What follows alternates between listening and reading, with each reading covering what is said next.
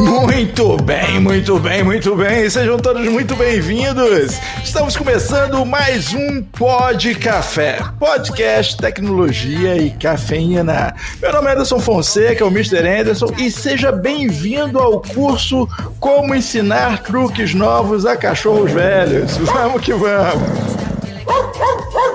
Aqui é Guilherme Gomes, diretor de novas vendas da Access Software. E quem governa a TI? Aqui é Diogo Junqueira, VP de Vendas e Marketing da Acessoft. E é um prazer estar aqui mais uma vez para mais um Pod Café da TI. Aqui é o professor Mário Moura. Estou aqui para tentar responder algumas dessas perguntas que eu tenho certeza que eu não tenho as respostas. É, a expectativa é o contrário, Mário. Então, vamos encerrar esse podcast aqui, porque a gente trouxe o professor, ele já falou que não vai dizer nada. Muito obrigado, pessoal. Mas a ideia aqui tá, Mr. Anderson, é trocar experiência. É isso aí, trocar ideia, trocar experiência. E num momento em que ninguém faz mais isso, né? Porque a, a moda agora é dizer o seguinte: ó, eu sei, eu tenho uma informação, mas você saber, você tem que comprar o meu curso. É sempre assim. Pô, mas mas nesse episódio nós vamos até o fim. Pode ser que a gente venda o curso no final do episódio, não sei. também faz parte. Né? É Mas tem uma hora de informação aí pela frente. Tudo é possível. Mas, assim, batendo papo com vocês, com a, com a experiência que vocês têm, eu tenho certeza. Não terei todas as respostas. Mas vamos tentar, vamos conversar e, é, e vamos construir um raciocínio juntos aqui. Vamos embora. Então o papo de hoje é sobre framework e governança da TI, não é isso, Anderson? É isso aí, cara. O famoso framework, né? Que é. Eu gosto da etimologia do inglês do framework, né? Que é você botar ali um trabalho num- numa moldura, né? Eu acho que ele traduz bem a ideia. Não sei se. Tra... Professor, o que, que você acha? Traduz bem? É, é por aí? Eu, eu tenho, um- eu tenho um certo medo quando falam framework. Por quê? Porque falam framework, pensam que é um negócio que é travado, quadradinho, que tem que estar muito bem definido ali entre os quatro cantos.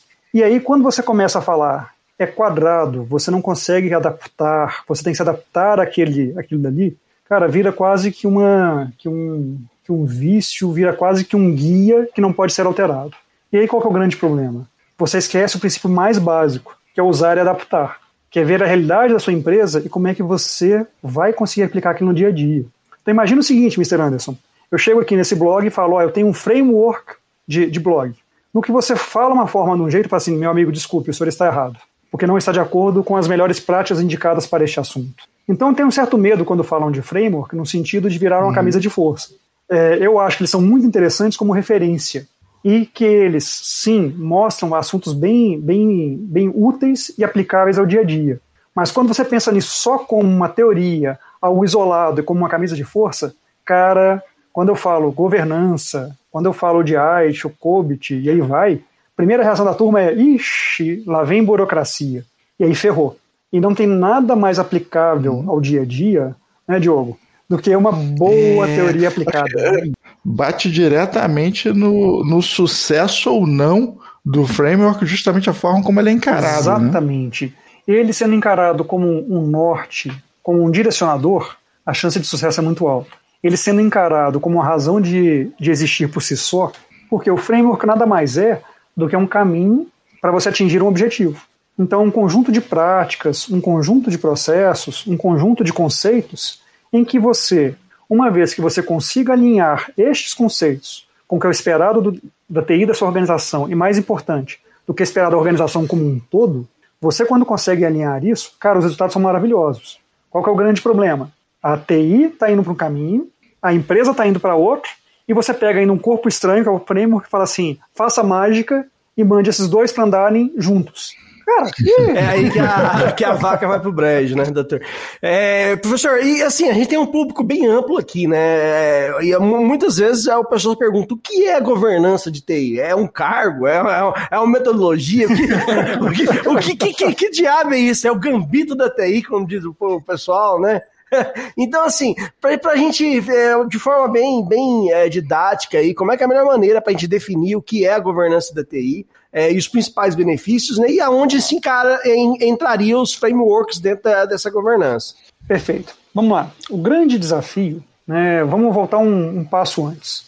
Lá atrás, bons anos atrás, alguém falou o seguinte: eu, que sou o dono da empresa, preciso ser financiado. E para ser financiado, eu preciso pegar dinheiro com um monte de gente por aí, os famosos acionistas. E aí o que aconteceu? O cara que controla a empresa no dia a dia, que é o gerente, já não é mais o dono da empresa. Ele representa alguém. E eu quero botar dinheiro numa empresa, e esse cara vai usar o dinheiro, meu dinheiro para quê? Ele vai, vai usar meu dinheiro para tomar cerveja em Goiânia com o Diogo? Opa. Ou ele vai usar esse dinheiro? É uma boa, eu recomendo. Uma- Não, mas eu acho que uma só não vai dar, não.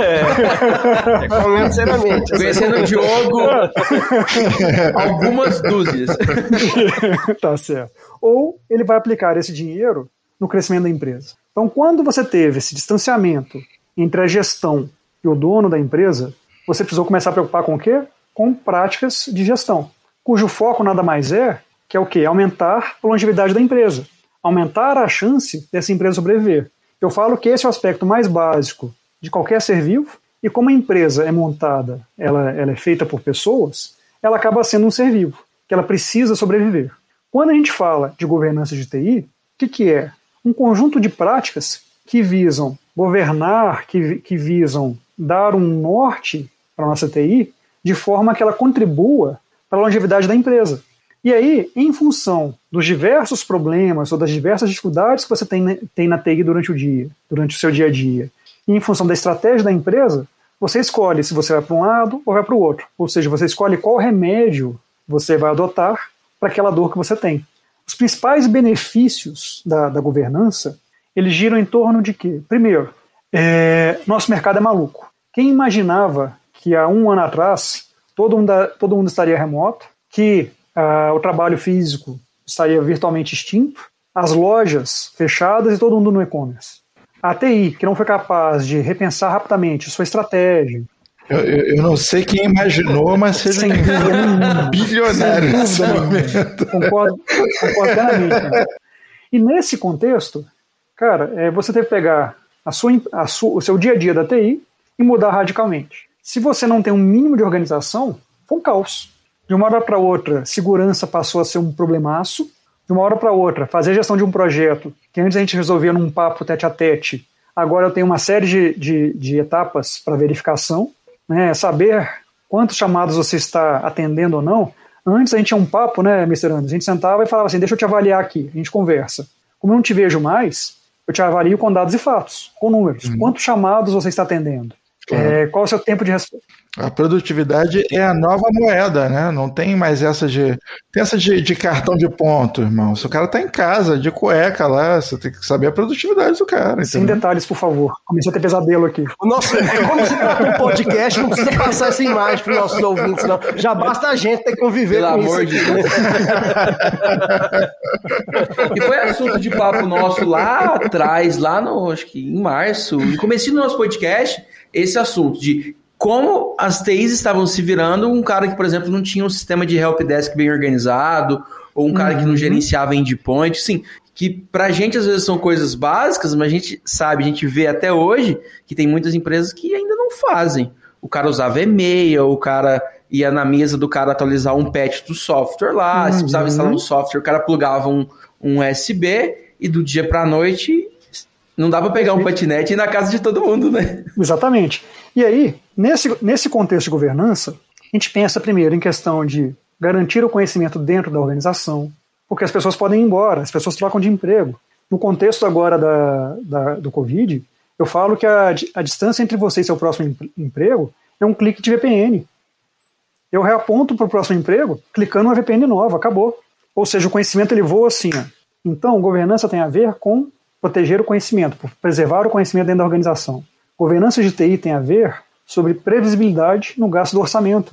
Não dá para eu gastar dinheiro à vontade. Eu tenho que ter um mínimo controle financeiro dos meus gastos de TI. Quanto custa manter minha TI? Quanto custa fazer um projeto? Governança de TI tem a ver com previsibilidade em entregar os projetos estruturantes, que vão habilitar novos negócios para a organização. Então não dá para entrar num projeto e esse projeto terminar um dia, sabe-se lá quando, como e com qual gasto. Governança tem a ver com outro aspecto, tem a ver com segurança. Imagine, você colocaria dinheiro num banco que tem sua página hackeada toda semana? Você compraria numa empresa em que o tempo todo a página está fora do ar? É, inclusive, é até legal com- comentar que a, a própria política de banco é não revelar quando eles sofrem alguma coisa. Então, assim, foi extorquido, foi roubado e tal, eles preferem pagar o que foi roubado e deixar quietinho do que deixar ir a público. Porque é uma questão forte de credibilidade, né, de imagem. E imagem afeta diretamente a sobrevivência da empresa. Quando você fala com seu cliente, é, quando compramos algo pela internet, nós esperamos que ele chegue no dia certo, naquela hora combinada e o produto comprado. Imagina você compra, né, é, compra um disco. Nossa, disco, eu tô antigo, entreguei a idade. Que é isso, meu filho? Calma. Mas, Ouvinte, você papel- pode ir no Google procurar o que que é disco. Não, aí chega um papel e senha com login no Spotify. Né? Desculpa, então, foi mal. Mas você, vo- vo- você compra, ou né, você compra, por exemplo, uma camisa e chega para você um detergente. Cara, não faz sentido, né? Quer dizer, então a, a TI ela garante toda a operação. A TI garante o dia a dia do, do- da sua empresa. Ela também deve garantir os projetos, né, que vão mudar a empresa, que vão, vão manter a empresa no, no direcionamento correto demandado pelo, pelo negócio. Então, a, a vantagem de você ter uma governança bem estabelecida é que você literalmente garante que a sua TI está andando junto do seu negócio. Então você para de ter duas estratégias. Antes se falava muito, né? Estratégia da TI e estratégia da empresa. Não tem isso mais. Você tem uma estratégia só e a TI está junto dela. E a governança é fundamental aí para alinhar né, a TI às estratégias do negócio. Sem, sem ela seria praticamente impossível, né, professor? Diogo, essa frase, o alinhar TI com o negócio, eu adoro ela. Por quê? Porque ela falta uma palavrinha importante, que é o como. Toda vez que você vai numa palestra, né?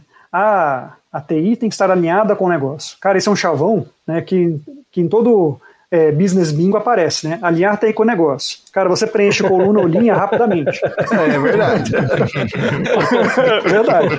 Só, só que, só que, cara, como? Como que eu alinho a TI com o negócio? Uma, garantindo a disponibilidade dos sistemas. Eu alinho TI com o negócio, recuperando rapidamente o ambiente. Eu alinho TI com o negócio, entregando os projetos no prazo, com a funcionalidade acordada e pelo custo acordado. Eu garanto o alinhamento da TI com o negócio, como? Entregando, é, garantindo o acesso certo da pessoa certa à informação certa. Reparem, quando você coloca o como, a governança deixa de ser etérea e deixa de ser um chavão de negócio e passa a ser aplicável ao dia a dia. Com certeza. E é essencial que quando alguém estiver falando de governança, fala assim, cara, legal, linda teoria. Como é que eu trago isso para o meu dia a dia? O que, que isso tem a ver com o meu dia a dia? E aí começa a ficar bonito o negócio. Com certeza. Você começa realmente a ver como governança sendo um norte. Ela vai te ajudar a atingir o que é esperado. No caso da empresa, é conquistar um novo mercado, é encantar o cliente. Ou seja, a governança nada mais é do que mais uma ferramenta para garantir que a TI ande junto com a estratégia da organização. É, e, é, e é interessante é, comentar, né, professor, que muita gente confunde aí governança com a gestão da TI, que não tem nada a ver, né? Gestão é gestão, governança é governança. São áreas completamente Sim. diferentes que têm funções completamente diferentes, né, professor? e que, e que se complementam, né? Porque assim, a, a gestão está muito focada em você medir, em você ter controles, em você acompanhar o dia a dia, fazer desvios. Mário, mas isso está próximo da governança? Claro. A gestão é um dos, dos componentes de uma boa governança. Então tenho a gestão, claro. Como é que eu vou garantir né, a, a implantação da, dos frameworks? Como é que eu vou garantir que as práticas sejam devidamente aplicadas sem a gestão? Para ser mais alto, como, como governança tem a ver com longevidade, como governança tem, tem a ver com garantir que a empresa vai, vai continuar, se tiverem interesses pessoais, vai entrar em choque com a, com a governança. Então imagine, um gestor tem interesses, digamos, nada é, tradicionais, ele está pegando dinheiro da empresa e embolsando. Cara, ele vai querer governança? ele vai querer transparência? não. Isso querer- acontece? Vai ter o mais bagunçado possível, né? Eu não acredito! Brasil! Assim, não, não falo do nosso país, eu falo como um contexto do todo. Sim, né? Você vê que a governança ganhou muito, muito poder com a SOX, lá atrás, né? corrupção nos Estados Unidos. Então, assim, é, a, gestão e a, a, gestão é nada mais é do que um dos braços, né? um dos componentes que fazem parte da, da governança. Você tem a, a figura da gestão, tem os, processos, e aí vai. No fundo, todos caminhando para um único objetivo, que é o quê? Garantir que a empresa sobreviva. E aí, só para só desafiá-lo, nós temos uma empresa com dois desenvolvedores. Um desenvolvedor está em Goiânia e o outro está em Morrinhos, no estado de Goiás. Bom, os dois estão desenvolvendo simultaneamente. Como é que você faz a gestão do software que eles estão desenvolvendo em paralelo? Qual é a versão mais atualizada? Qual versão eu devo testar? Quem alterou o que em cada código? Os dois estão trabalhando no mesmo programa. E aí, como é que fica isso? Repare, uma empresa com dois funcionários. Se eu não me preocupar em como eu faço a gestão da versão do software, ferrou. Um destrói o que o outro fez. Eu não estou falando de uma grande empresa com dezenas ou centenas de programadores. Estou falando dos nossos amigos Diogo e Gomes, que são cada um. Se for na sexta-feira é o meu, porque do Diogo vai tá, já vai ter começado a beber lá pro meio-dia. Sexta depois do meio-dia, meu amigo, não dá. Reparem, um exemplo com uma empresa de duas pessoas. Falando sobre governança em pequenos ambientes, recentemente um, um amigo falou que estava com um problema na empresa dele. É uma, uma empresa aqui em BH, em que ela tem aproximadamente 15 computadores uma microempresa. Uhum. E a atividade fim dele não é informática. E qual que era a argumentação? É, a pessoa daqui de TI está indicando que eu preciso trocar todos os micros por lentidão. Falei, perfeito, vamos aí dar uma olhada, não custa nada, né? Saí do serviço e passei lá. Primeira pergunta que eu fiz: quais são as falhas mais comuns? A resposta foi: que falhas? Não, que os usuários reclamam. Não, mas eles reclamam muito. Falei assim, ótimo. Qual usuário reclamou de quê que dia? Ah, pergunta. Hum. Ele não tinha a menor ideia, né? Não tem. A gente não... Falei, perfeito, me faz um favor, abre um notepad e sempre que alguém reclamar algo, anota quem pediu, qual horário e qual foi a reclamação. Falei, daqui a 15 dias a gente vai repassar. Passados 15 dias, fomos olhar as reclamações. As reclamações, invariavelmente, eram de lentidão no uso do, do Chrome. Interessante. Horários variados. Falei assim, pergunta básica qual é o link de internet aqui? Era um escritório, o escritório tinha um link ADSL de 10 MB. Bote 15 Não pessoas é, usando simultaneamente um link ADSL de 10 MB, meu amigo, você pode ter, não importa mais. Bota uma pessoa só. Vai virar uma carroça. A minha, a minha recomendação pro cara, além de trocar o link, seria trocar o, o cara da TI também, porque ele é lento é. também. ele tá movido a DSL aí de 10 mega. Repare, gente, isso é gestão de incidentes, que é o básico do ITIL. E a causa raiz, gente, desculpa, não era o micro. A causa raiz era um link de internet. Ao invés de trocar 15 micros, trocou por um link maior. Perfeito. Uma vez que isso foi deixado de lado, continuaram a acontecer algumas falhas e sim, identificamos que talvez dos 15 tinha que trocar três equipamentos, mas não 15. Repare, implantando gestão de incidentes, implantando o mini Service Desk. Gestão de incidente é Notepad, né? Ele não usou um Service Desk Plus da Manage Engine, foi um Notepad básico. não estou falando de usar, por exemplo, um OTRS, que, que é free, que você implanta a qualquer hora. Cara, feito em Notepad. É. Então, o que eu falo é: o que limita a gente para implantar é a criatividade. E claro, direcionar para a dor que é, nós estamos sentindo. Saber o que está fazendo também, né, cara? Que assim, eu, eu sempre vejo essa, essa situação de adotar um framework né? Ah, vamos falar do vamos adotar o White aqui, ou que for um pedacinho do White que seja para resolver né, alguma coisa, mas enfim, é, é tipo os, os caras, os aventureiros chegando no chegando na taverna e vamos sair por uma aventura aqui, a gente quer salvar a princesa, não sei como é que eu faço. Aí alguém dá um mapa pro cara, dá um cantil, uma espada e fala, ó, agora você começa a, a salvar dentro desse cantil aqui todos os seus, os seus incidentes, entendeu? Você vai pegar essa espada aqui para você cutucar não sei quem e tal, e o mapa é para você. Ó, você segue esse mapa aqui, entendeu? Esse mapa aqui é um framework. Uhum. E na prática, quando você sai, quem já jogou RPG aqui sabe como é que é. Cada um tem uma cabeça, entendeu? O mapa fala, vai pro norte, vai um pro sul, outro para não sei Não, eu quero ir para não sei o quê. Não, porque ali tem um dragãozinho não sei o quê, ali tem, tem o, a poção de não sei o que das contas. eu falo, não, o, o, o, meu norte é esse aqui. Falo, como assim o seu norte? Mas o, é, o framework, ele, ele realmente é o mapa, né? Peraí, o caminho é esse aqui, né? Aí, aí pegando o que o Diogo falou, quem tem um, um Service Desk Plus não tem um mapa, tem um GPS, né? Porque como ele já tem ali o White, o White prontinho, né? Todo, ele te obriga a trabalhar do Aham. jeito certo, né? Então facilita. Ainda que o cara seja muito ruim, ele tá armazenando as informações do jeito certo e acaba conseguindo usar o White dessa forma.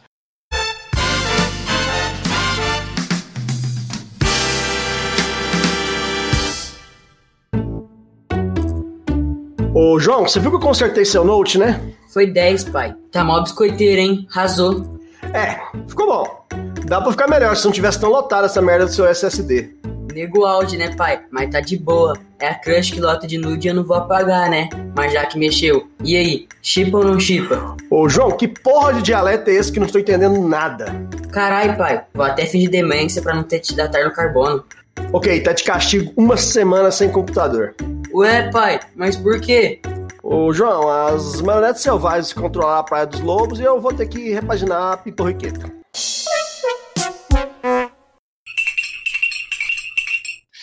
Inclusive, até merecia esse vídeo, que você veio bonitão pra caramba, tá de blazer aí, pô. Não, rapaz, eu, eu de blazer aqui, todo mundo de blazer, eu falei assim, poxa, cadê, cadê? Vou botar minha camisa aqui de moto, Harley Davidson, vambora, cara. Não, o, jo- o jo- o jogo é motoqueiro de verdade. Lá, é. Não é fake, não, entendeu?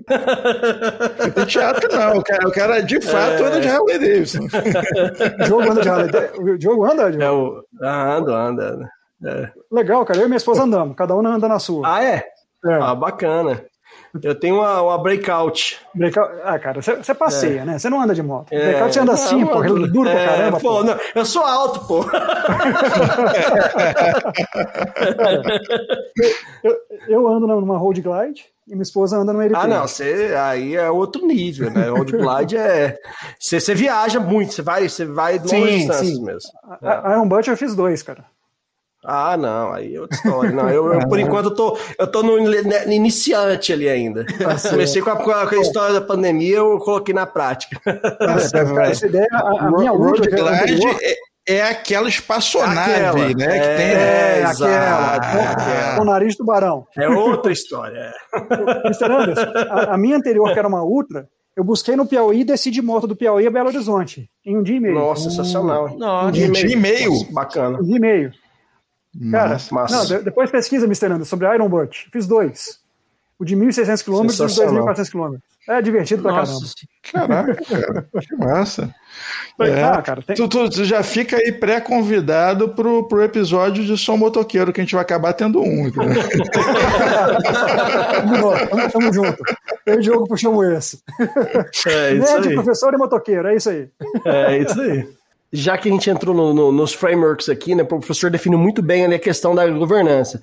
E aí, de novo, pro pessoal aí que está nos ouvindo, os ouvintes que às vezes ainda tá perdido, pô, já, já entendi o que é governança, sei que não é a mesma coisa que gestão de TI, mas aonde os frameworks entram, essas IT, o Cobalt, o que, que, que são, o que, que são esses frameworks e o que, que ele tem a ver com governança? Só para a gente esclarecer essa perguntinha para aquele ouvinte que, que às vezes ainda, ainda não Não é conhece uma não sopa de sabe. letrinhas, né, cara? Exato, é, exatamente. Antes de perguntar qual framework eu o que implantar, eu vou usar a analogia do, do Mr. Anderson quando ele vai em São Paulo. O Mr. Anderson chega lá na rodoviária Tietê, lá para um guarda municipal, e fala: Moço, que ônibus eu pego?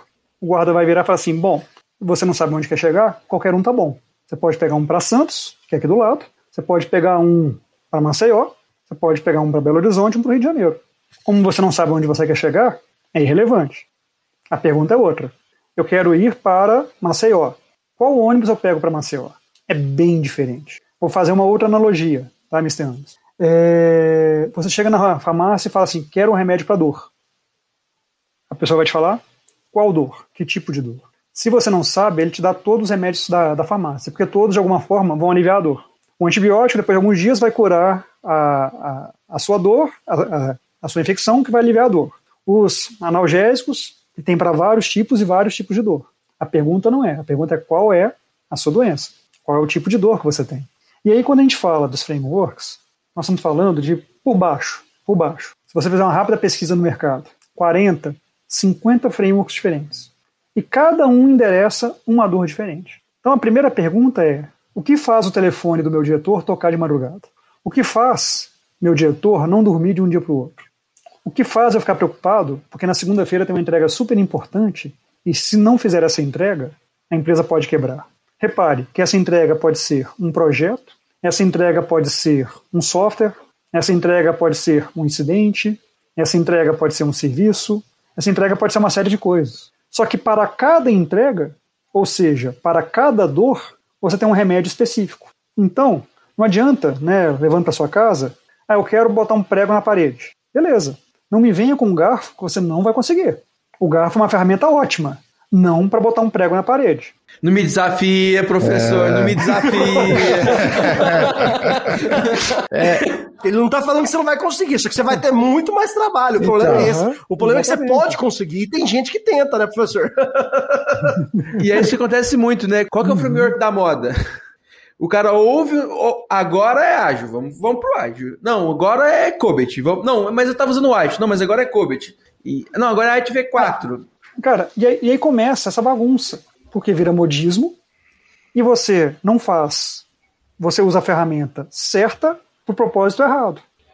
É, e aí, aí ela é errada. Aí ela é errada, por- porque por mais que você chegue lá, o, o que eu mencionar aqui é o seguinte, que é por causa disso que todo mundo em casa tem a faca com a ponta torta, entendeu? Que alguém pegou uma faca pra apertar um parafuso, cara. Quem é que nunca abriu a gaveta e achou a faca com a pontinha torta? O cara pegou a faca com, com o A parafuso. chave de fenda pra quê, né? Não, cara, furadeira. Nossa, a quantidade de bobagem que eu já fiz com furadeira. De vai furar aqui, ela sai arranhando tudo. É, eu abri uma garrafa de vinho semana passada, nós achei meu furadeira. Então, assim, é, não adianta você ter a ferramenta. Se você não souber usar para o propósito dela, ela não vai dar certo. Então, esse é um aspecto. Um que é você saber qual é a sua dor e, em função da dor, você tomar o remédio certo. E, e Gomes, tem uma brincadeira que eu faço que ela é, que ela é cruel. Você aperta seu corpo e fala: tá doendo, tá doendo, tá doendo. Todo lugar que você aperta tá doendo. Pergunta: tá doendo é o quê? A ponta do dedo ou seu corpo? Eu acho Dependendo, que é a ponta do dedo, hein? Cara, dependendo da, da sua análise, pode ser um remédio ou outro remédio. Cara, aperta com outro dedo. Ou É. vou, vou aplicar gelo na ponta do dedo. Ou não, cara, toma um remédio, você tá ferrado. Mas, mas se você não sabe qual é a sua dor, como é que você direciona um remédio? Olha, isso pode parecer um exemplo surreal, mas minha esposa é médica e de vez em quando chega uma história dessa lá em casa. Eu não tenho dúvida, Mr. Anderson. Eu não tenho dúvida disso. E, e, assim, num ambiente complexo, com falta de orçamento, que todos nós estamos vivendo, e que tudo é crítico, vamos lá, o que que é mais importante? Olhar as questões de segurança, olhar as questões relacionadas à entrega de serviço para o cliente, olhar as questões relacionadas a projetos estruturantes que vão levar a empresa para o próximo, pro próximo patamar, é, ter entregas mais rápidas, estão abandonando aquela linha de legado e indo para uma linha mais ágil. Cara, eu estou falando aqui de quatro, de quatro perguntas que, sinceramente, elas são difíceis de falar qual é o primeiro. Provavelmente, se você perguntar para o seu diretor, a resposta é as quatro. Mesmo as quatro tempo, em paralelo. E aí vem a pergunta. Exato. Legal. Tem o braço, tem o gente, tem o foco, tem o esforço, Tem o budget. tem o budget. Cara, esse aí nunca tem. Esse aí esquece. Tá? Mas- A resposta sempre vai ser não. Mas a resposta é: eu quero gastar quatro dinheiros e tem um só. E não é nenhum. Toma meio e implanta os quatro. Você pede 4x para fazer quatro. Aí no meio da negociação tem um corte de orçamento, dois cortes de orçamento. No final você tem meio x para entregar os quatro. O que vai acontecer? Caos. E não vai implantar. Então, neste contexto, ah, começando a responder a pergunta de o que implantar, Diogo, é, a resposta é genérica. Você tem alguns que são conhecidos. Então você tem né, o ITIL, que é muito focado em gestão de serviços. Ou seja, eu gerencio um serviço desde o seu nascimento até a sua descontinuidade, garantindo o quê? Níveis sustentáveis de qualidade. Cara, fazer certo uma vez é fácil. Faz seis meses certo. Entregue com qualidade. É muito difícil. Fazer, resol- resolver um chamado rápido, um incidente rápido, é fácil. Resolve 500 sa- rápido. Resolve 500 respondendo de acordo com o que o negócio expo- é, espera. Isso é pesado. Requer método, requer conhecimento. Mesma coisa. Fazer um projeto na sorte com tempo adequado, legal. Faz 10 projetos. Faz um projeto de dois anos, sem estourar orçamento, sem perder escopo, nada disso. Cara, você vai precisar do quê? De um PMBOK, por exemplo. Eu preciso né, fazer entregas rápidas, constantes, com qualidade. Vou lá para o mundo ágil, vou lá para o Scrum, o que for. E detalhe, tá? Por favor, não confundam agilidade com libertinagem. Outro dia eu estava numa discussão em que é normal no ágil você ir corrigindo durante o, o caminho, ou seja, você É normal errar, né? O pessoal do arte fala, é normal errar e ir corrigindo em produção. O pessoal, é- eles usam muito isso. Só me conta uma coisa, conta pro, pro negócio que falou que tal data vai ter uma campanha nova no ar e que é normal errar e que a, e que a campanha, que era crítica para o futuro da empresa, não vai entrar. Gente, é normal errar. Opa! Olha o choque de realidade aí. É, com certeza. Então, e falando aí do, do, do mundo ágil, do PMBOK, do ITIL, quando a gente fala de segurança, segurança tem, tem um framework para governar toda essa parte de como é que você lida de forma estruturada, de forma coordenada com o mundo de segurança. A gente está falando da, da família da ISO 27000. Quando a gente fala de auditoria, né, você tem um COBIT, que veio lá da turma da, do ISACA, que é um pessoal focado em auditoria. E aí eu tenho um desafio para os nossos três amigos aqui. Esse é desafio mesmo. Mr. Anderson, Gomes e Diogo, definam para mim, em termos de um sanduíche, qual é o papel do ITIL, do COBIT, da ISO 27000 e da ISO 20000. Eu quero que vocês me definam isso em termos de alface, hambúrguer, bacon e coisas afins. E aí? Paz. Você falou isso aí, só- me veio a música do McDonald's aqui. É, Nós estamos falando de RPG, o pessoal solta uma dessa, o professor é maluco. eu, eu- eu tô pensando em, porra, 8 da noite é uma boa pedida. Não se tudo ali já já, né? O- Olha que interessante, né, nesse contexto. O, o ITIL está relacionado com as melhores práticas, com prestar serviço de qualidade. Então o ITIL está focado em quê? Em garantir o melhor sanduíche na visão do cliente, porque ele é uma ferramenta de melhores práticas na melhor prestação de serviço. Então o ITIL vai pensar como fazer o melhor sanduíche. A ISO 20000 tem a ver com padronização. Então, ela vai garantir que os sanduíches são sempre feitos da mesma forma, forma definida pelo ITIL. Então, ela garante essa padronização. Todos os sanduíches são do mesmo jeito, mesmo sabor, mesmo padrão, tudo. A ISO 27000 tem a ver com segurança. Então, vamos garantir o quê? Né? Que não tem ninguém ali, né? Quais são os critérios de, de Vai ter um dedo no, no sanduíche. isso, coisa desse tipo. Né? E o COBIT é um instrumento de auditoria. Então ele verifica o quê? Primeiro, estamos seguindo os procedimentos definidos pelo, pelo ART? No, no procedimento é indicado que a carne ela tem 70% de carne e 30% de minhoca. Tem exatamente 30% de minhoca. Tira isso aí de trás, não dá problema. Por favor, eu quero vender pro McDonald's. Então, ele Carne bovina pura. Pura. Isso. Então, o COBIT vai olhar o quê? Vai olhar se a fatia de bacon tem exatamente 2 milímetros. Vai verificar se a batatinha tem 1 por 1 por 10 centímetros de comprimento. O COBIT vai verificar se o óleo usado na fritura da batata está em exatamente 95 graus. Então, se alguém tinha dúvidas de que o Cobbit é chato pra caralho, eu acho que eu sei. Cara, ele é muito útil. Mas é necessário, cara. Imagina se você frita batatinha uma hora no óleo 90. É, exato. Então, Fundamental. a, a- a brincadeira aqui do sanduíche é você olhar cada um desses frameworks aplicado no seu dia a dia, que fica fácil, fica mais fácil de entender. Então, o ART está fortemente ligado a ter o melhor sanduíche, porque ele é um framework de serviço. E você, como cliente, vê valor no quê? Um sanduíche gostoso. Né? A ISO No final das 20000 contas, você como cliente é isso que você quer, né? é isso que você quer, é um sanduíche gostoso. Né? A ISO 20000 tem a ver com padronização. Poxa, eu fui lá um dia, voltei no outro, tá o mesmo sabor, é o sanduíche que eu gosto, que eu gosto é isso mesmo. A ISO 27000 tem a ver com a segurança do ambiente, com a segurança do local, a segurança do todo. Né? E a nossa e o nosso COBIT tem a ver com a auditoria para garantir que todos os parâmetros definidos nos demais estão sendo seguidos. Cara, quando você começa a visualizar isso e joga para dentro disso, fala assim: meu problema é de quê?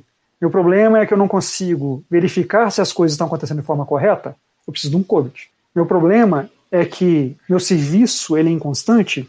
Opa, ele é inconstante, ou seja, a qualidade é boa, mas está variando. Ou eu não tenho qualidade nenhuma. Eu não tenho qualidade, vou para um art. Preciso garantir a padronização. Cara, e aí você vai. E É aí você pode aplicar isso. A próxima vez que alguém me fala sobre framework, eu falo assim, cara, que sanduíche você gosta? Vou te explicar uma parada aqui, vem cá. Cara, Já já está com fome, né? está com fome? Mas é, é, é um exemplo simples, mas que ajuda a evitar essa- essas dúvidas. E no fundo, o que a gente realmente tem que tentar, tentar descobrir é por que o telefone do, do meu diretor toca. É uma, gran, uma grande chance de ser esta, esta a principal dor e, portanto, essa que a gente deve tratar. Claro que nós estamos simplificando, mas é, não tem jeito, cara. Você tem que escolher um, um assunto para começar. E aí cai num outro problema. Frameworks são intensos. Eles implicam diversas mudanças na E eu organização. ia te fazer essa pergunta. né? Sempre qualquer framework que você vai implantar, é, você encontra resistência, né? Principalmente em médias para grandes empresas, onde já tinha o costume de ser feito de uma maneira, tá todo mundo ali tranquilo e alguém vai ter que ir lá e mexer no queijo daquelas pessoas, né? E aí, fico, com, como lidar com essa resistência na implantação de um novo framework? Gomes, olhe para a lente da verdade e fale. Se, se falam para você que tal cara é resistente e que você tem que falar com ele ou conversar com ele, o que, que você faz? Fala a verdade. Você vai ser jogo. bonzinho com o cara ou chega na porrada? Eu chego com os dois pés no peito. Pessoal, quando alguém fala para você o termo resistência, o que, que você imagina? Eu imagino a tropa de choque, de um lado, com um cacetete, do outro lado, um bando de gente, com, aque- com a- com aquelas máscaras até aqui, né? Jogando pedra e porrada. Choque. É, o, o cara se coloca como obstáculo, né? Você, e- e você, ele é o que está te distanciando do seu alvo, né? Você está ali em- entre o seu objetivo e aquilo que tem aquele cara, aquele gordo nerd que não quer mudar ou tá agarrado ali, né? Enfim, o cara que tá comendo o sanduíche deixando cair a maionese no, a maionese no teclado. Eu vou dar um exemplo pior. Ele está entre você e a cerveja. Ah, Rapaz, não, aí, aí mexeu aí comigo, não. Aí, Aí eu já chego, já, já chego dando voadeira mesmo. Aí. Não, aí. É assim, dois pés no peito sem dó. Não, não existe exemplo pior do que o cara que está entre você e sua cerveja numa sexta-feira. Aquele cara que marca reunião com você às 6 horas da tarde numa sexta-feira. Você mata o cara. Não, isso é proibido num cara desse. Não dá. Então, e o cara está te impedindo do seu sonho. E aí, qual que é o grande problema disso? Será que é resistência mesmo? E aí tem uma, tem uma coisa legal, é o seguinte, fizeram uma associação que quando uma pessoa recebe uma notícia ruim, seja de doença ou seja de morte, ela passa por um ciclo de luto. E sabe o que é legal? As mudanças culturais evocam a mesma coisa. Você não está lutando contra a resistência. Você está lutando contra algo que é muito maior, que chama luto. A pessoa está abraçada com aquele processinho dela que ela adora de tanto tempo. E mais, por mais que ela fale que ele é ruim, ela conhece ele. E ela sabe quais dores ela enfrenta no dia a dia. Então a pessoa, ela está doendo, ela está sofrida pela perda do processo amado dela. Cara, como assim? Vai mudar aquele processo que eu gosto tanto? Eu não gosto dele não, acho ele horroroso. Mas pelo menos eu conheço. E aí ela cai no luto pesado. E aí começa, Mr. Anderson. Não acredita acontecendo comigo. Não tem jeito. É péssimo isso. Eu vou, não, vou, vou num canto, tô chateado, tô pé da vida, não aguento. Vou para um canto. E aí começa. Fé da mãe do Mr. Anderson. Aquele cara mora lá em Maceió, passa o dia inteiro no avião, não tá junto com a gente aqui, tá? Fica lá de Maceió dando ordem para esses meninos que estão aqui em Goiânia, que não tem nem ideia da realidade. Na praia! Tá, na- tá lá na praia, lá, Porque o dia inteiro na praia e depois vem encher o saco, né, cara? Eu não vou dizer um real, não, mas se fosse os 10 reais para cada um que falou isso, acho que eu já estava aposentado agora.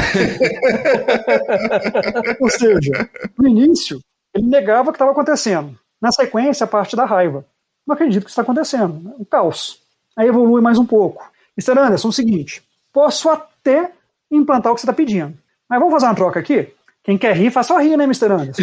É, quem sabe? Não implanta agora, implanta daqui a três meses. Só que ao invés de implantar o todo, implanta só o primeiro e o segundo item. Deixa o terceiro para depois, ou não faz. Eu tento barganhar com você uma forma de reduzir meu sofrimento com o novo processo. E o Mr. Anderson está lá. Vai mudar, vai mudar, vai mudar. Na sequência vem a depressão, claro. Ai, ai, o mundo tá acabando. Isso acontece comigo. Não tem jeito. Tô ferrado. Se, se cair um raio aqui, eu tô sozinho aqui, ó, não tem ninguém em volta. Cheio de árvore em volta, tem um buraquinho no meio, cai em cima de mim. Tô ferrado, o mundo vai acabar. No final é, já que não tem jeito, tá bom, que venha a mudança. Reparem, essas cinco fases todos nós passamos. Em qualquer, altera- em qualquer notícia ruim que a gente recebe. Inclusive uma questão de mudança cultural. E só para reforçar, hein? Quando a gente fala de mudança cultural, mudança de hábito, ou é pela dor ou é pelo amor. Então é mais complexo ainda, porque eventualmente a pessoa está sendo mudada no forceps, com medo de perder emprego. Então, para aceitar isso é muito pesado. E o nosso desafio ao implantar um framework é o quê? é fugir, é sair da negação e chegar da aceitação o mais rápido possível. E isso é pesado pra caramba. Ah, E, e essa, essa é a, a receita que eu gostaria de, de você dar essa dica aí para nossos ouvintes, porque não é fácil, né, professor? Rapaz, a receita para isso, talvez ganhar na Mega Sena e mudar pro Caribe. Cara,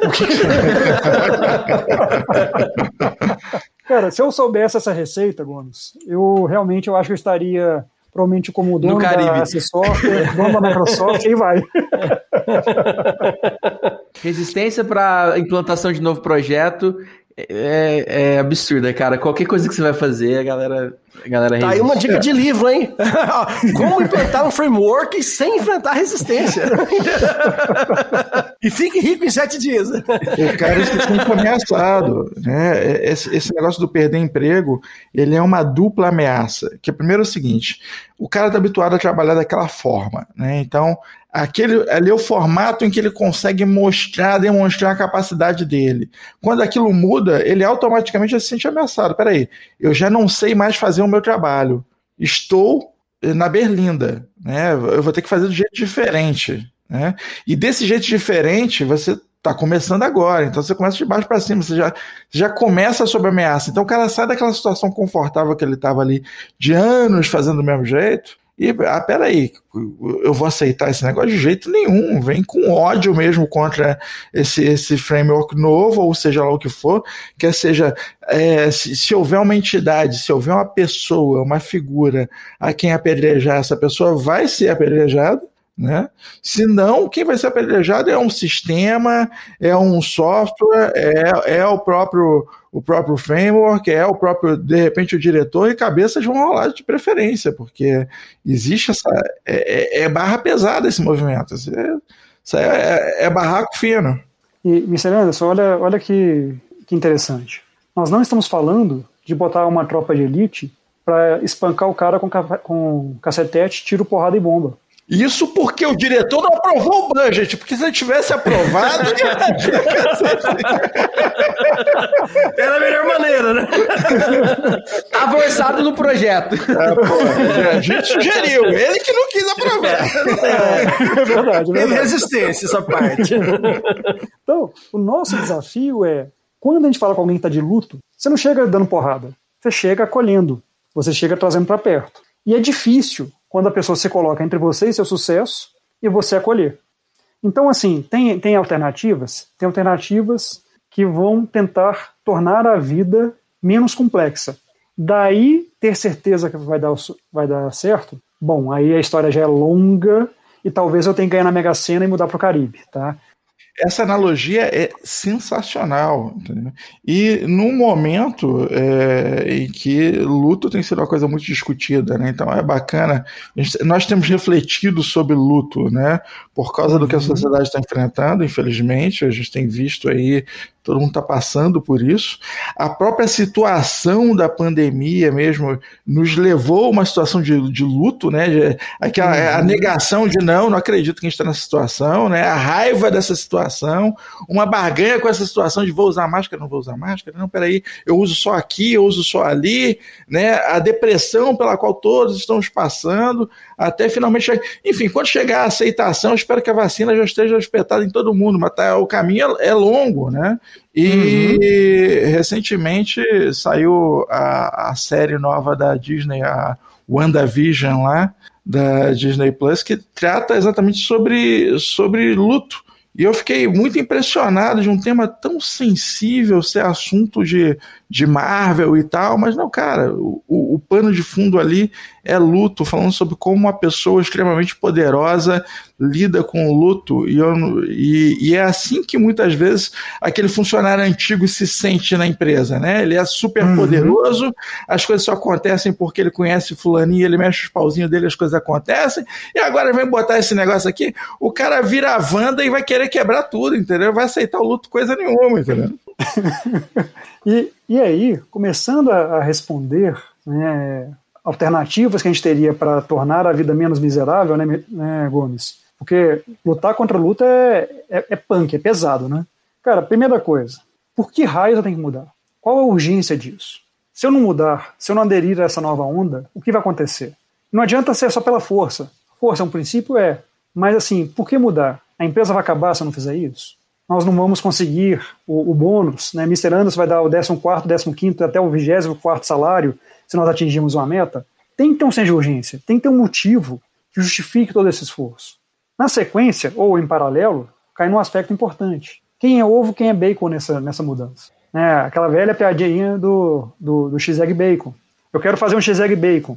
Eu preciso, eu tenho a galinha que faz, que bota o ovo, faz uma barulheira danada e sai andando tranquila. E eu tenho o porco, coitado, que sem ele não tem X-Egg Bacon. Ele morre pelo sucesso. E aí vão lá. Eu tenho que formar uma Morre pela aliança. causa, né? Pô, mas o, o porquinho que morreu pro, pro bacon é uma boa morte, vai. é uma boa causa, vai, vai, vamos Uma boa aceitar. causa, tá certo. Mas Desculpa os vegetarianos. Mas, brincadeiras à parte, eu tenho que identificar claramente quem, tá, quem tem que estar comigo nisso. Poxa, eu estou promovendo mudanças pesadas que vão gerar uma, uma reação de, de luto. Se eu não tiver as pessoas corretas comigo, na primeira dor, no primeiro sofrimento, vai parar e não anda mais nada. Então a brincadeira é identifique bem quem é ovo quem é bacon para você fazer essa implantação. Porque se, se você inverter os dois, ferrou, cara. Não vai sair do outro lado nunca, né? E pra você que tá do outro lado e não queira ser o bacon.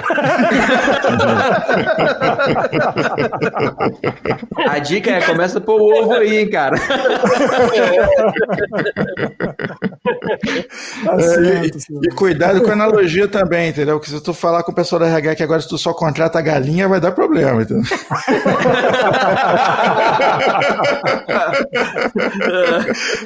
Mas aí você não vai ter o X-Egg Bacon, é necessário o bacon.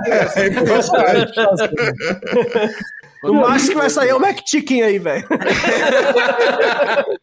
Eu tenho que descobrir quem que é a galinha, que nesse caso vai morrer. Ferrou. Meninas!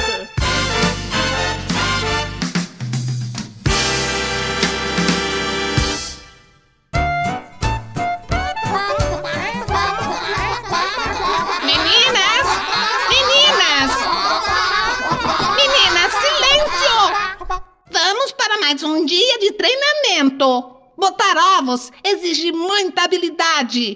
Dona Gertrudes! Dona Gertrudes! Temos uma aluna nova! E temos uma aluna nova e gorda. Ei, quem é você? Não tô sabendo de nenhuma aluna nova. Quer dizer, meu nome, meu nome é Filomena. Sou nova na turma. E nova na turma o quê? Onde já se viu uma galinha desse tamanho e com quatro patas? Quem é você, seu impostor? Ah, Desculpa, dona Gertrudes. Eu sou o Pururuca, o porco. Eu tenho muito medo de virar bacon e vi que vocês, galinhas, não precisam morrer para botar ovos. Então quero aprender a botar ovos que nem vocês, para não virar bacon. Fora daqui, Pururuca!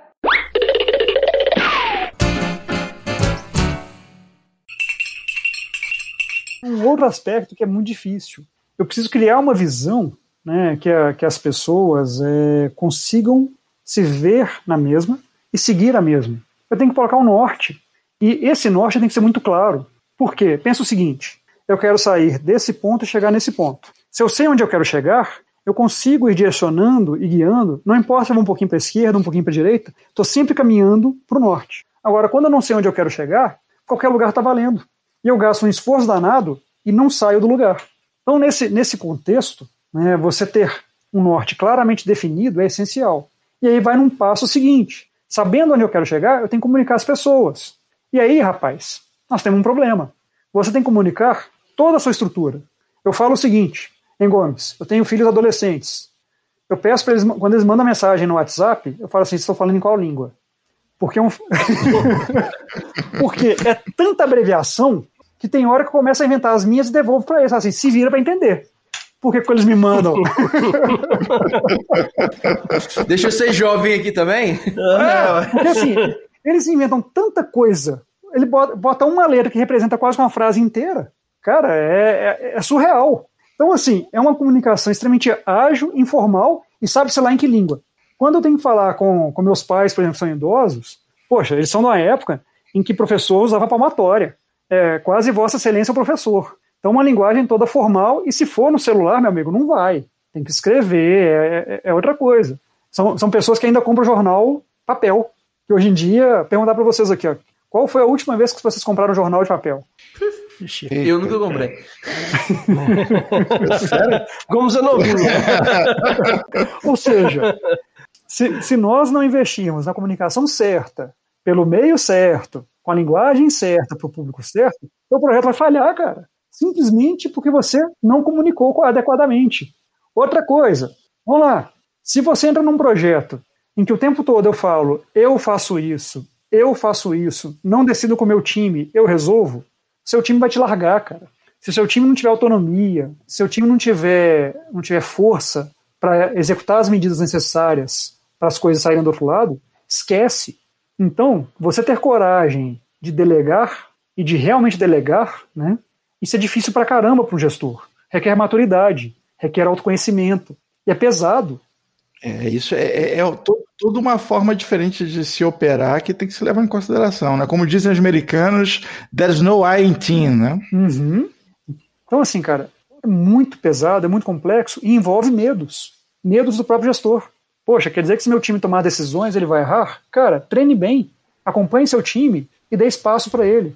Quer dizer que se meu time for muito bom, vão falar que eu não sou necessário. Cara, pelo contrário.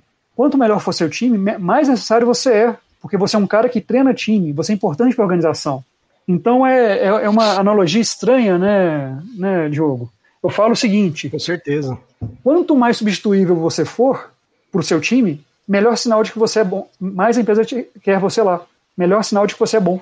Porque você treina, você recebe uma informação e você treina as pessoas. Ou seja, você repassa conhecimento, você é um hub. Ficar guardando pra si não, não leva a lugar nenhum né, dentro da, da governança e dentro da, dentro da corporação, né?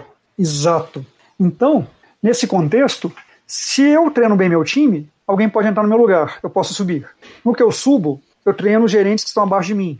Legal, alguém pode subir, eu posso virar diretor. Mr. Anderson, tô, tô de olho no seu lugar, tá?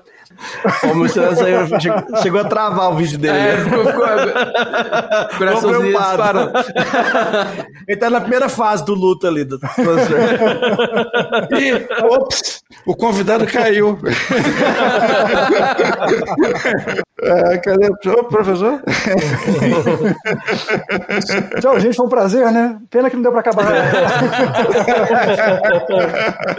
Mas é certíssimo, é, professor. Essa, essa colocação é, é genial, é muito apropriada, e isso aí é, muitas vezes é o que divide realmente quem progride ou não na sua própria carreira. Por causa dessa visão, entendeu? O cara que fica amarrando o lugar, fica arrumando prego para ele se prender na cadeira, esse cara ele, é, é- ele vai ser queimado com cadeira e tudo, entendeu? É- Ele é nocivo para a empresa, né? Quem tem essa mentalidade mais fluida, que quer preparar a equipe, que quer vislumbrar o crescimento da empresa, né? O profissional que está empreendendo pelo bem da empresa e não pelo bem próprio dele, é o cara que tem que subir, é o cara que faz diferença. Então, quem não enxerga isso realmente não consegue evoluir. E você, ouvinte nosso, é o cara que tem que ouvir isso, né? Porque isso aqui, a cafeína desse, desse podcast é justamente essa. É para despertar o profissional de TI para se tornar algo além, né? Algo que vai muito. Alguém que vai muito mais longe. Legal. É exatamente isso. Então, assim, é, a gente precisa realmente ter um time forte, a gente tem que treinar nosso time para que ele consiga tomar as decisões e levar a mudança para frente. A outra coisa é, cara, pequenas celebrações.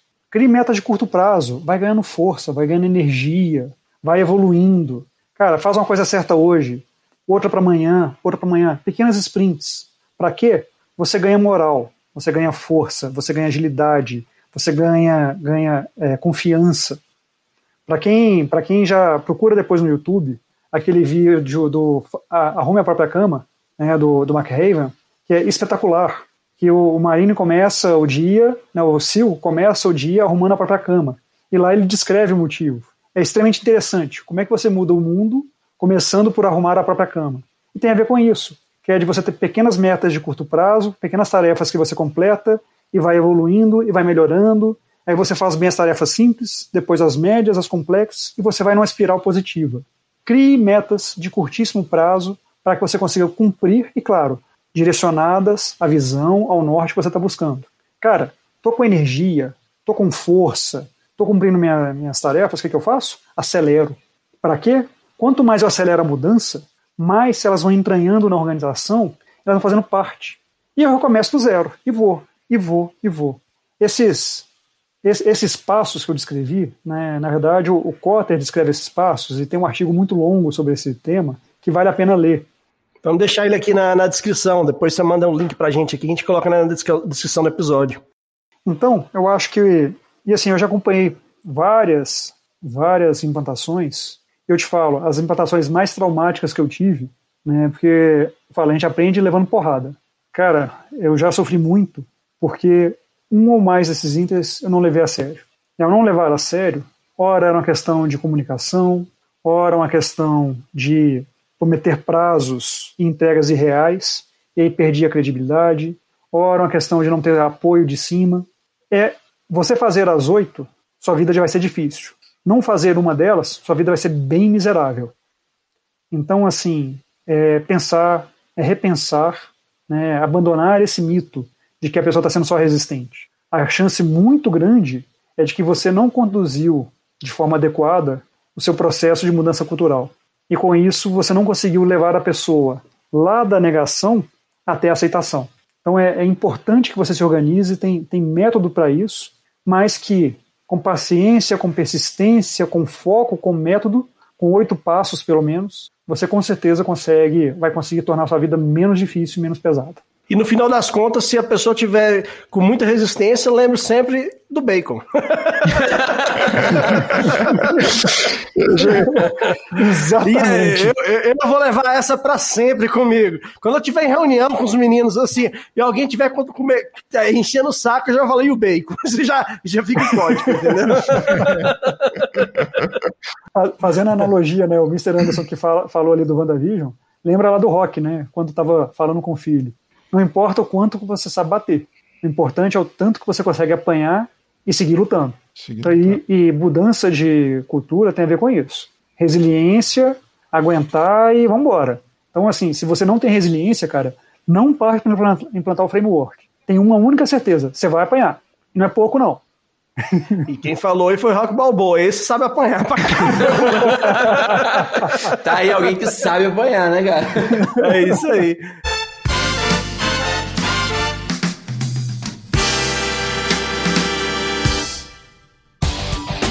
Então, eu vou te mandar a real. Tá achando que tu é meu chefe, tu é meu dono? Eu faço o que eu quero. Eu vou pegar essa caralha desse relatório e eu entrego quando eu quiser, porque eu não tenho obrigação de fazer as coisas na hora que você quer, do jeito que você quer, de acordo com os seus caprichos, não. Tá entendendo? E vou dizer mais. A meta, a meta é sua. Eu não tenho que bater meta nenhuma de porra nenhuma nesse negócio, não. Eu vou virar a mesa mesmo, porque você tá na hora de se ouvir umas verdades. Então, chefinho, você acredita que foi assim que ele falou com o diretor dele? Não é possível, cara. Se fosse nosso time, certeza, esse aí ia virar bacon. Vamos partir para considerações finais. Eu tô aqui com, com o cérebro a mil. Eu aposto que nosso ouvinte também tá, porque são muitas informações bacanas. É, do meu sentimento que fica aqui, o que eu quero dizer é que se você está gerindo pessoas, você precisa se importar com pessoas, né? A moral do time é muito importante. Então, pequenos reconhecimentos é, e tudo mais são coisas que você são ferramentas que você vai estar utilizando para manter a moral do time alta. Não adianta só dar porrada também, porque senão vai virar todo mundo bacon. E não adianta você ter um monte de bacon na chapa, você vai precisar de alguns ovos também. então, é preciso se preocupar com pessoas quando você lida com pessoas, en- entender qual o movimento, se, é, considerar a moral do, do ambiente para você ter sucesso nesse baita desafio aí, mas não tem receita de bolo, né, professor? não tem receita de bolo, tem que usar, tem que adaptar, tem que ver a sua realidade. Cara, pode ter situações em que a empresa tem, tem processos que estão mais maduros que a própria norma. E aí? Cara, a vida que segue. É, o importante é entenda claramente qual é a sua dor. Tá? Gaste tempo pensando nisso. E aí, cara, vamos lá. Baby steps, né? Jack Stripador. Um pedacinho de cada vez, né? Vamos, vamos com cuidado, vamos, vamos tranquilo. E não perde seu norte. E, cara, você falou a palavra-chave. Esses oito passos, eles só existem em função de um único detalhe, que é o detalhe humano. Eu falo o seguinte, né? Professor, você vai implantar ITIL? Sim. Qual ferramenta que você vai implantar? Cara, a ferramenta é irrelevante. A ferramenta tem certeza. para qualquer ouvinte nosso, passar para ele, é, tá aqui o código, compila e implanta, o cara vai se matar, mas dois dias depois o código está prontinho, funcionando e implantado.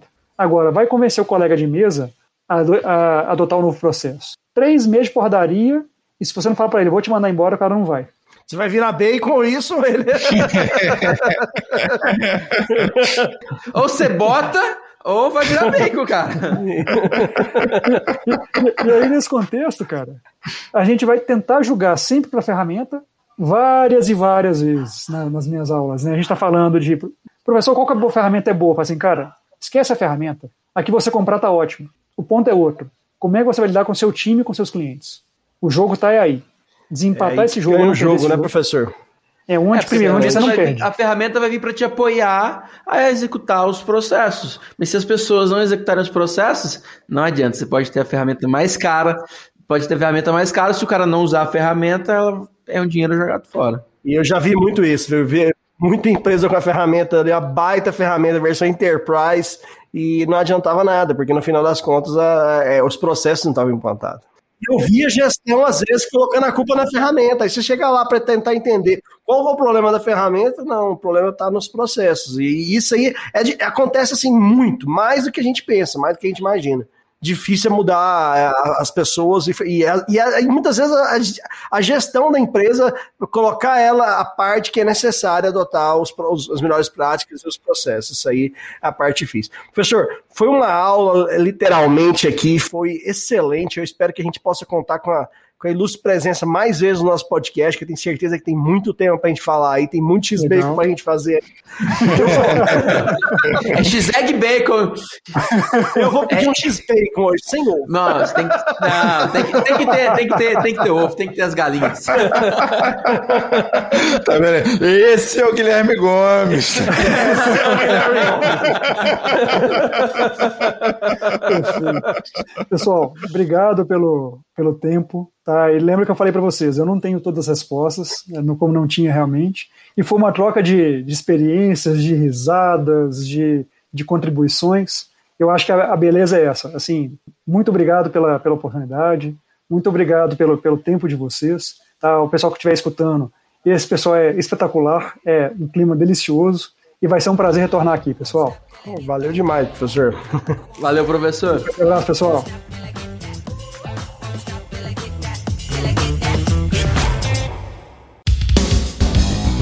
Este podcast é um oferecimento AC Software, liderança em soluções para gerenciamento de TI. Contatos: podcast@podcafeti.com.br